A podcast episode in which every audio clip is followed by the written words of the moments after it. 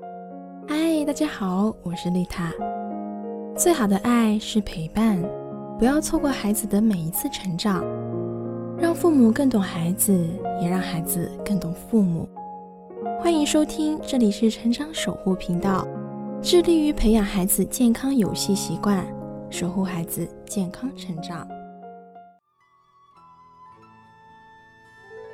Hello，大家好，今天给大家分享的这首诗是贾岛的《寻隐者不遇》。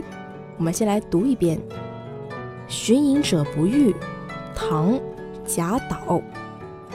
松下问童子，言师采药去。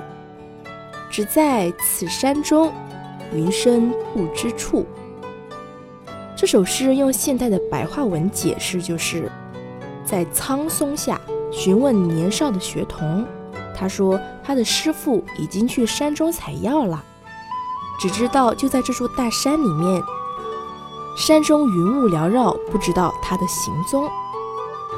这首诗是中唐时期诗僧贾岛在山中寻访一位隐者，未能遇到而有感而作的。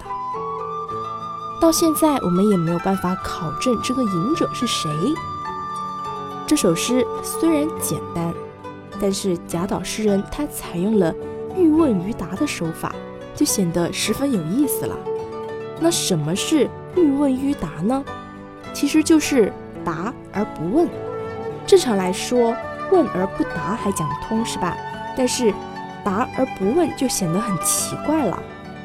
所以从诗歌的艺术角度上面去分析的话，只答不问，它只是一种手法，它并不是不问，而只是不把问题写在诗里面。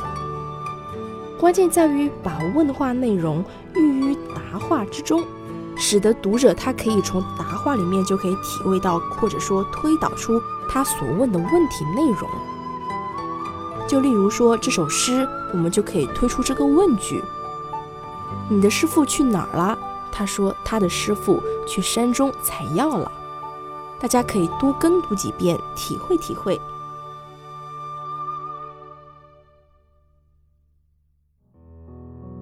这里是成长守护频道，更多亲子内容可以搜索关注微信公众号“成长守护平台”，以及关注我的 FM。